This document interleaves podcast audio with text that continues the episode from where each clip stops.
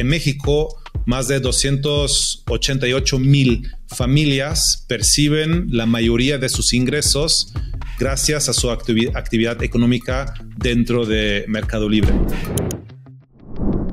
En este episodio, David Geisen, Country Manager de Mercado Libre en México, nos cuenta cómo en apenas cuatro años creció su equipo de 100 a 7 mil y democratizó el acceso al comercio y a crédito a más de 280 mil familias. ¿Quieres conocer los principios culturales y la tecnología que lo hizo posible? Continúa. Pues David, has fundado varias empresas pioneras de comercio electrónico en México. Primero Cliconero, luego Dafiti, luego sales del país, vives en, en, el extranjero, en Berlín, en Nueva York, en Londres y hace cuatro años decides regresar para liderar Mercado Libre en México y competir contra Amazon, que tal vez sea la empresa más poderosa del mundo. Y según lo que yo escucho, están ganando. Cuéntanos cómo, por qué aceptaste este reto y cuál es el secreto de, de seguir ganando. Hola Vera, sí, con mucho gusto te platico un poquito, tanto sobre la trayectoria como Mercado Libre. Y yo, para empezar, diría que el propósito de Mercado Libre de democratizar el comercio y el dinero realmente es muy, muy poderoso y con que he conectado desde el primer momento que estuve hablando y entrevistando para la posición, ¿no? porque cuando empecé con el comercio electrónico aquí en México hace ya 13 años, eh, era justo eso, de que vi el potencial y los beneficios que el comercio electrónico estaba trayendo a varios países en Europa, eh, Norteamérica, Estados Unidos principalmente, y dije, pues aquí en México seguramente también puede mejorar la vida de millones de personas, aportar valor eh, y hacer crecer a, la economía. ¿no? Entonces, em, realmente por ese motivo empecé eh, hace 13 años con la primera eh, empresa de e-commerce aquí en México. Obviamente a una escala mucho más pequeña de lo que estamos hablando hoy y también mucho menos profesional y aprendiendo todo desde cero, cometiendo todos esos errores que te puedes imaginar. pero la verdad, desde mi punto de vista, en ese entonces faltaba, o sea, no llegaba, no llegaba este boom, esta explosión, este crecimiento que eh, yo, yo estaba esperando tener, eh, justo porque había todavía muchos uh, roadblocks, digamos, problemas en el ecosistema aquí en México, como por ejemplo del lado procesamiento de pagos, tarjetas de débito no estaban activados en muchos casos para transacciones no presentes, es decir, para comercio en línea, um, y soluciones logísticas y tecnológicas eh, faltaban. Eh, tampoco había mucha gente que tenía idea de cómo funciona realmente el comercio electrónico, a mí incluso, eh, incluido. Entonces, en eso... Estamos hablando hace 10 años, ¿verdad? 2012, 2013. hace, hace 13 años. Um, y era extremadamente costoso eh, emprender o hacer, intentar hacer algo en línea porque básicamente tenías que desarrollar todo desde cero, no existían tantas herramientas, eh, todavía no había eh, muchas soluciones en la nube, entonces desde el hosting hasta las bodegas, las operaciones, eh, medición en marketing, todo esto no estaba muy avanzado o automatizado, entonces tuvimos que invertir y aprender mucho en esa parte, que obviamente era un gran, em, una gran barrera de entrada para eh, otros emprendedores de empezar a vender en línea, ¿no? Porque requerías una inversión millonaria nada más para empezar, de, poder ofrecer algo eh, con un nivel de servicio decente. Entonces, esos eran los primeros pasos em, y luego ya después de más o menos unos cinco años viviendo aquí en México, eh, pues con otras personas fundamos la AMBO, la Asociación Mexicana de Venta Online, justo con el propósito de eh, impulsar el crecimiento de venta en línea en México y representar a los intereses de los que vendemos en línea y tener un organismo formal, digamos, para sentarnos con las diferentes instituciones gubernamentales, regulador, etcétera, y mejorar el ambiente o el ecosistema aquí eh, en México para todos. Entonces, eh, eso realmente, desde mi punto de vista, contribuyó bastante.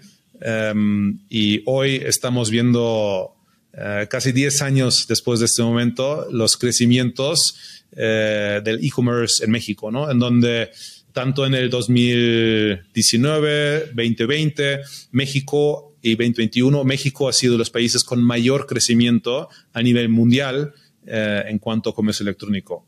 Claro, partiendo desde una base todavía relativamente pequeña, pero ya eh, estamos en participaciones similares a eh, Europa y superando a Estados Unidos cuando hablamos sobre la participación o el share que tiene la venta en línea sobre el comercio total en el país. Así que la verdad, eso em, me, pone muy contento y orgullo de haber participado y contribuido a eh, esa evolución del comercio electrónico en México y eh, cuando me buscaron para la posición de Mercado Libre, eh, conociendo las personas que lideran la empresa, los fundadores que llevan ya más de 23 años dedicándose a la democratización del comercio y del dinero en Latinoamérica, y la gran estrategia que tienen, realmente no, no me tomó demasiado tiempo para tomar la decisión y estar muy eh, emocionado por tomar eh, el, cargo de Mercado Libre aquí en México, que ya llevo haciendo desde hace cuatro años. Así que muy contento en esto y lo bueno eh, ahora es que todo el impacto es a muchísima mayor escala. Pues muchas felicidades por todo lo que has logrado en México inicialmente y ahora en Mercado Libre y por tu aportación en crear ambos, porque justo, pues lo que tú no mides, no puedes manejar, no, no, no puedes gestionar bien. Y hablas mucho del impacto de la democratización del comercio, del dinero. ¿Cómo mides este impacto? ¿Son los mismos KPIs del negocio que, que, mides desde siempre? ¿Hay KPIs adicionales que ustedes están midiendo para, para poder traquear el impacto que están creando? Sí, medimos muchos KPIs internos, digamos, que podemos observar en todo momento. Um, y adicional a esto, también hacemos mediciones externas, ¿no? Con um, eh, empresas que se dedican a los estudios de mercado. Uh, para mencionar uno que hicimos hace un poquito más de un año con Euromonitor para justamente medir el impacto que estamos generando en México Em, el resultado eh, que nos comentaron es que en México más de 288 mil familias perciben la mayoría de sus ingresos gracias a su actividad económica dentro de Mercado Libre. Entonces, realmente ya tenemos un impacto significativo a cientos de eh, miles de familias en México y también otro impacto que seguramente contribuimos. Eh, es un estudio que publicó la AMBO sobre la digitalización de los pymes, en donde este estudio lo estaban haciendo o están haciéndolo anualmente y antes de la pandemia, es decir, antes, em, creo que fue durante o mediados del 2019, em, tres de diez pymes estaban teniendo alguna operación digital, ¿no? Vendiendo algo en línea, procesando un pago eh, digitalmente, no en efectivo, etcétera.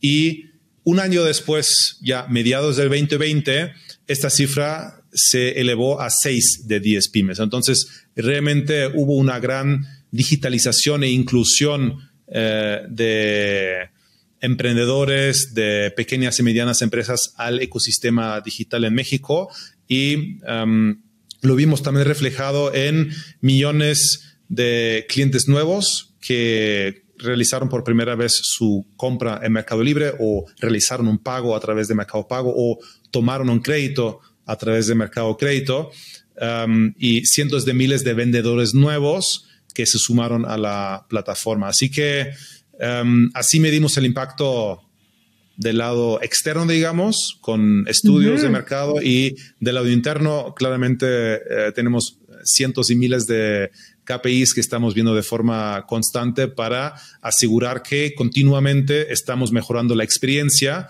para nuestros usuarios que son ya muy variados, ¿no? O sea, van desde el artesano pequeño hasta la marca o empresa multinacional eh, y el consumidor final, el esporádico, el, muy frecuente, eh, usuarios que tienen crédito con nosotros, usuarios que invierten dinero eh, con nosotros en cripto o en instrumentos más tradicionales que envían dinero. Entonces, em, es bastante complejo medir todo esto de forma continua, pero mejorar el servicio para todos nuestros usuarios realmente es lo que nos motiva cada día a dar el máximo. Wow, súper, 288 mil familias impactadas. Y eso ni siquiera incluye las familias de sus colaboradores, ¿verdad? Esos son como los clientes que están eh, vendiendo a través de tu plataforma. ¿Qué están midiendo a nivel de su talento interno o el talento que es parte de su red, de, de este ecosistema? A lo mejor no es talento de Meli, pero pues en la parte de logística, ¿han hecho algunos estudios sobre esto?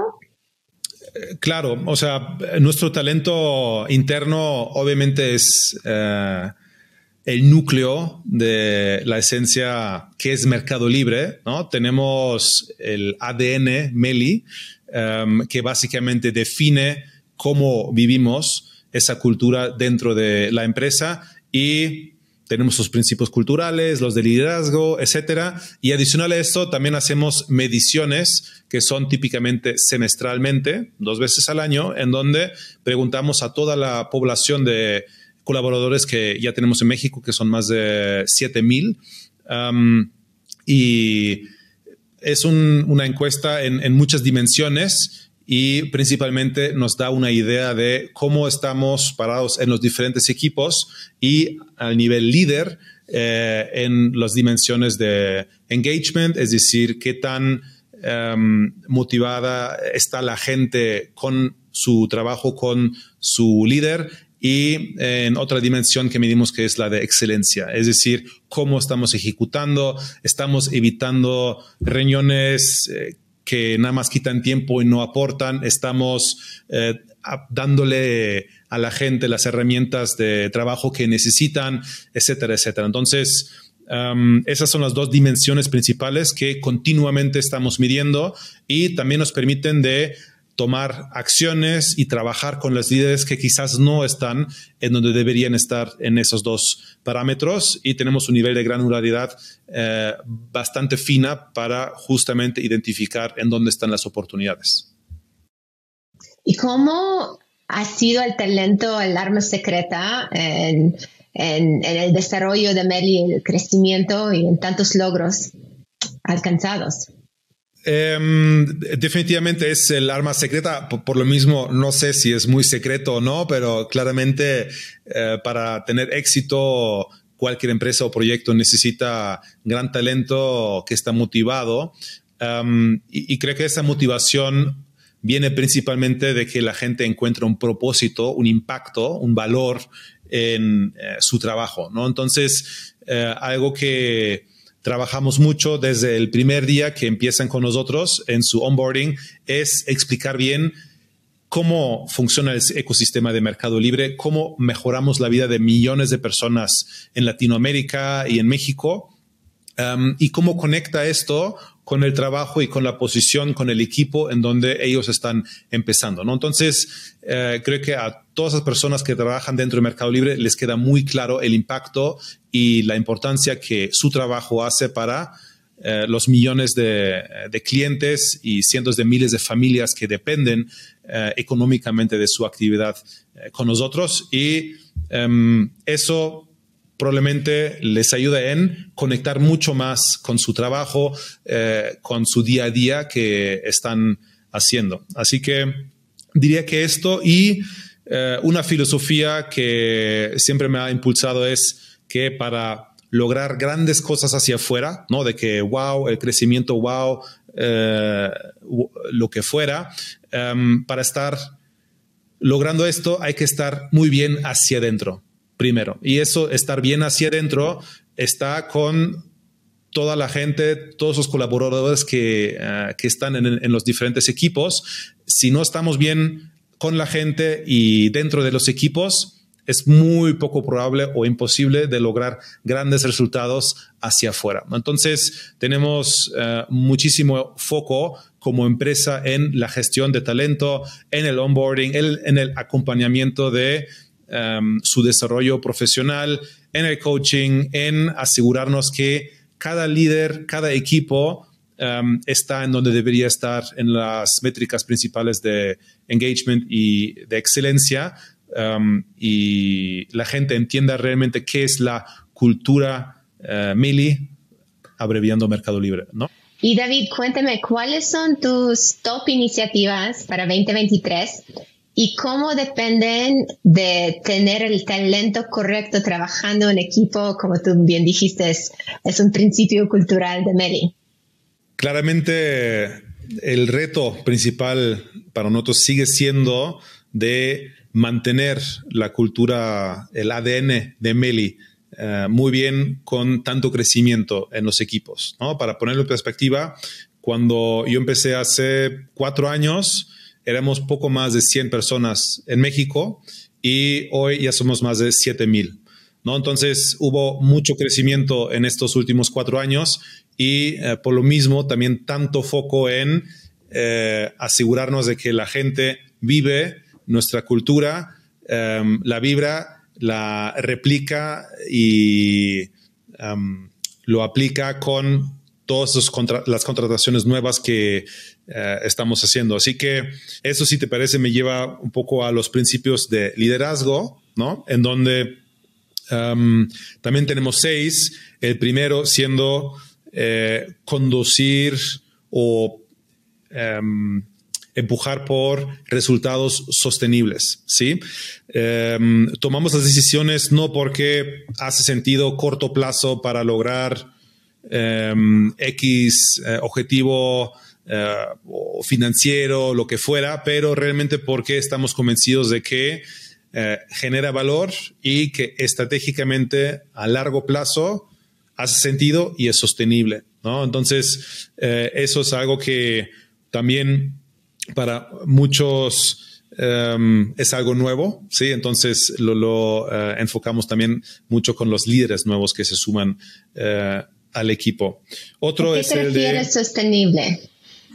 Sostenible tiene eh, muchas dimensiones, ¿no? Puede ser sostenible para el planeta, ¿sí? Es decir, uh -huh, -huh. ampliar la flotilla Uh, la flota eléctrica de, cam de camiones uh -huh, eléctricos que uh -huh. tenemos, um, mejorar los empaques, um, de dónde eh, viene la energía que utilizamos, etcétera. O sea, puede, puede tener tal cual el tema de eh, ESR, de uh, cómo impactamos al medio ambiente, um, pero también puede implicar la sustentabilidad financiera. Sí, de que mm. el modelo de negocio, la solución que ofrecemos, los precios que implica, eh, etcétera, son sostenibles y no son algo temporal, corto plazo que no hace ningún sentido um, y por lo mismo luego se tiene que cambiar. ¿no? Siempre tratamos de um, ofrecer las tarifas más competitivas en todas las soluciones que tenemos um, y trasladar los uh, efectos de escala, de operar con tecnología, etcétera, a los diferentes usuarios.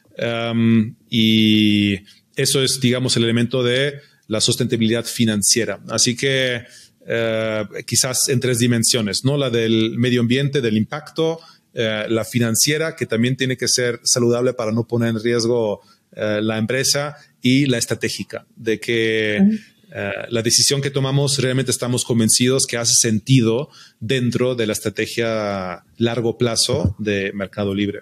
Sí, y, cómo, cómo este principio ¿Cómo está relacionado con el objetivo de 2023? Que hace rato estamos hablando y lo que quieres hacer es mejorar la experiencia del usuario aún mejor, porque pues al final día eso es tu secreto de, de estar ganando en el mercado tan competitivo.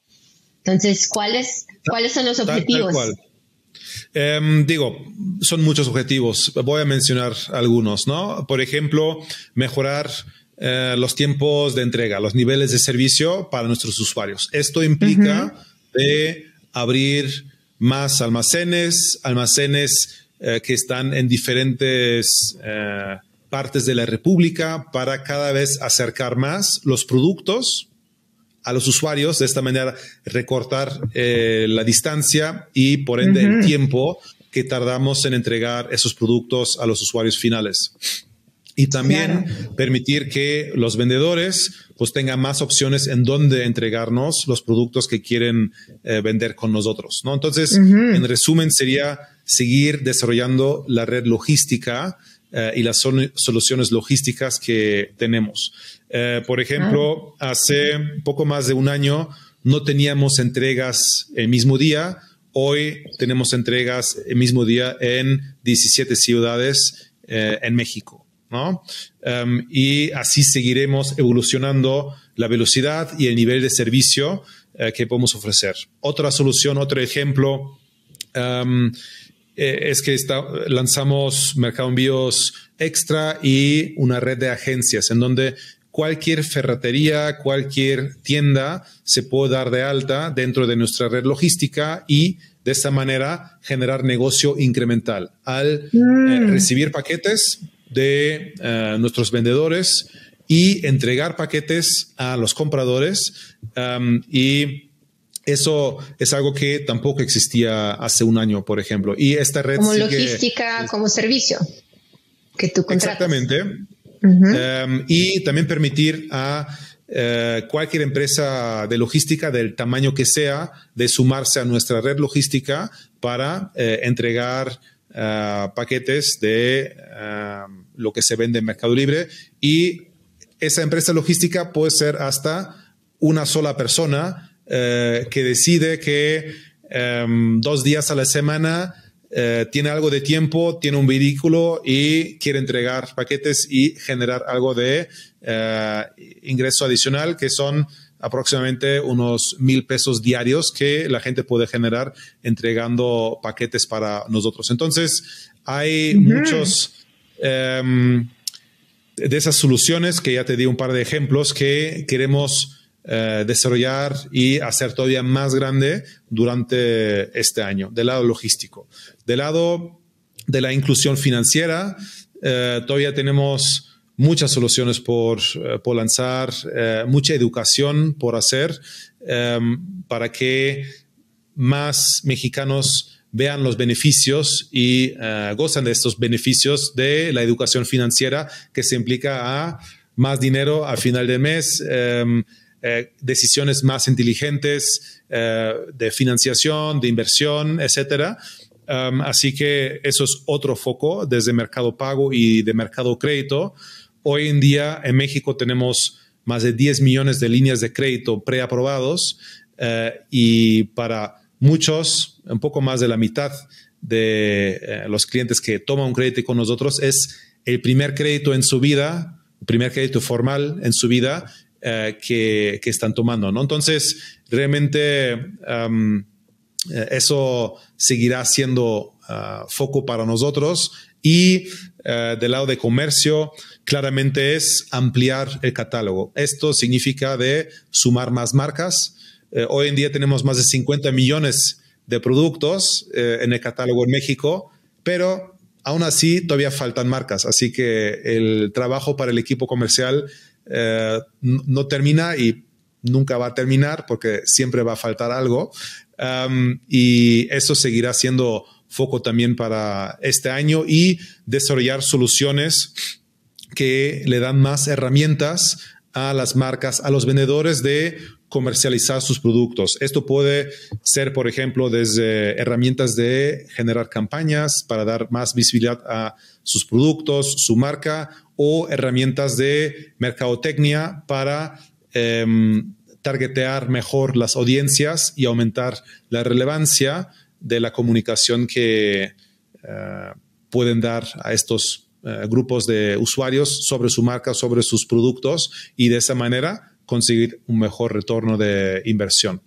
No, claro, pues son objetivos muy retadores y por lo menos dos, según lo que yo escucho, dependen de poder atraer seleccionar, onboardear mayor talento para la red logística, para el equipo comercial que está expandiendo el catálogo.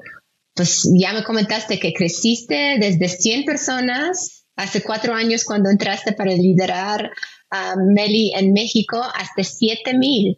Uh, ¿Cuántos empleados esperan tener para finales de 2023 con la expansión de la red logística y el equipo comercial? Muy buena pregunta, pero todavía, todavía no tenemos eh, esta cifra para, para, comunicarla externamente, así que te debo ese dato, um, pero dado que vamos a estar abriendo uh, varias bodegas uh, a lo largo de este año, seguirá creciendo fuertemente este número.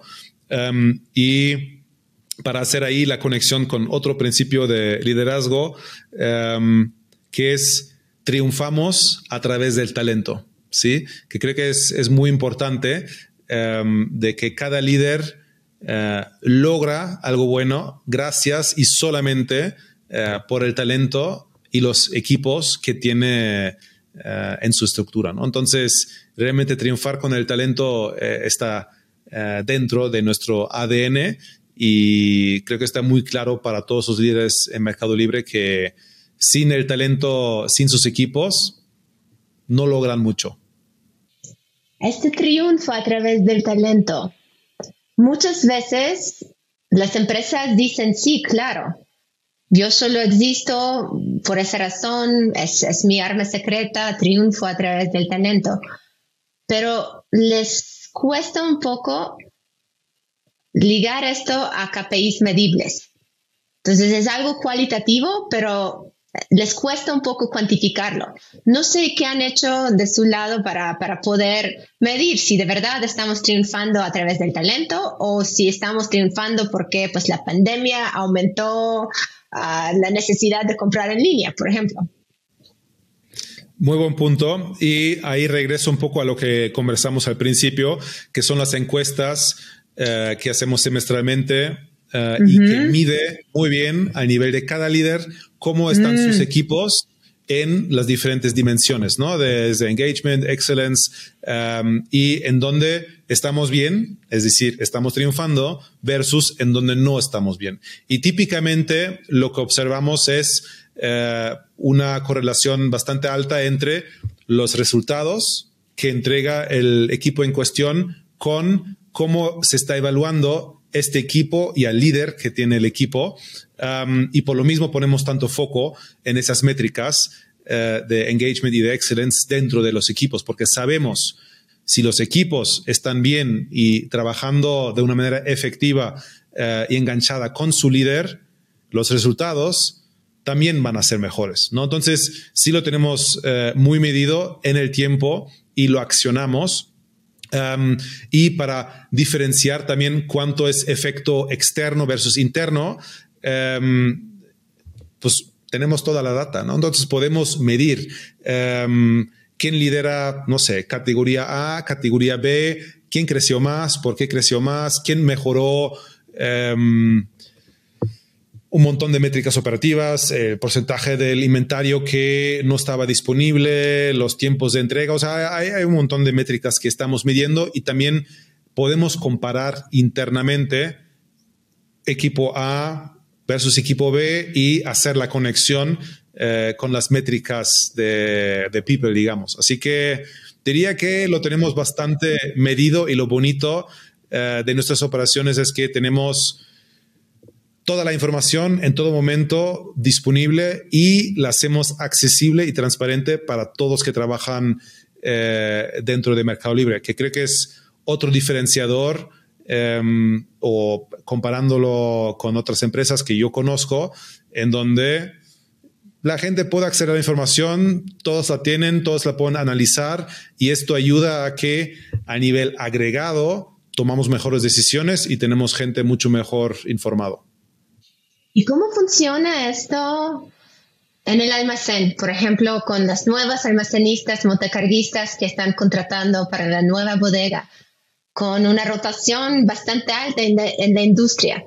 ¿Cómo miden el éxito de su onboarding, um, su apego a los principios cuando a lo mejor pues la mitad ni siquiera van a estar allá para la encuesta semestral que hacen digo, matemáticamente em, creo que la mitad es, muy exagerado lo que, lo que dices. O sea, la rotación claramente en ciertas áreas es más alto versus en otras. Em, pero para trabajar en esto, justo tenemos el programa de onboarding en donde eh, para cualquier colaborador incluido obviamente la gente que trabaja en los almacenes, en las estaciones de servicio, que ya tenemos más de 70 eh, en México. hablamos y discutimos los mismos principios culturales eh, que en cualquier otro área, ¿no? Y em, también los colaboradores de eh, los almacenes, etcétera, participan en las encuestas de engagement y de excelencia. Y eh, tenemos beneficios em, para todos ellos bastante por encima del promedio Em, de, la industria, eh, con comedores, con radio en los almacenes, en donde eh, la propia gente que trabaja en, eh, en, el almacén decide qué quieren escuchar, en donde se comparten noticias, en donde hay moderación, hay música. Em, no sé, ahora, por ejemplo, cuando hubo los partidos del Mundial y México jugó, pues pusimos pantallas grandes y pausamos toda la operación en todo el país, en todas sus ubicaciones, para que la gente podía ver los partidos de la selección. no sé, hay un montón de, acciones que obviamente nos ayuda en enganchar mucho más al talento y asegurar que esté contento, no solamente por un mes, pero largo plazo con nosotros. Pues muchísimas gracias, David. Me encantó cómo ligas KPIs de de performance de la empresa, a los KPIs del talento, para siempre estar cruzando y viendo cuál es este impacto incremental, porque no es suficiente estar ganando si no estás ganando en equipo. Tal cual, es eso. Para lograr grandes cosas hacia afuera, hay que estar muy bien hacia adentro y eso es un trabajo de todos los días y un trabajo estructurado y de preferencia cuantificable eh, para saber en dónde hay que poner el foco para mejorar. Súper, pues muchísimas gracias David. Buenísimo, muchas gracias Vera. Cuídate mucho, bye bye. Igualmente, hasta luego. Para entender cómo la tecnología puede cerrar la brecha de comunicación entre recursos humanos y el consejo directivo sobre la importancia de realmente invertir en el talento, escucha el episodio con Carlos de la Fuente, director comercial de Waven. Gracias por escuchar The Talent CEO con Vera Makarov. Si compartes la misión de elevar las conversaciones sobre talento, síguenos y comparte para que más personas como tú descubran este podcast.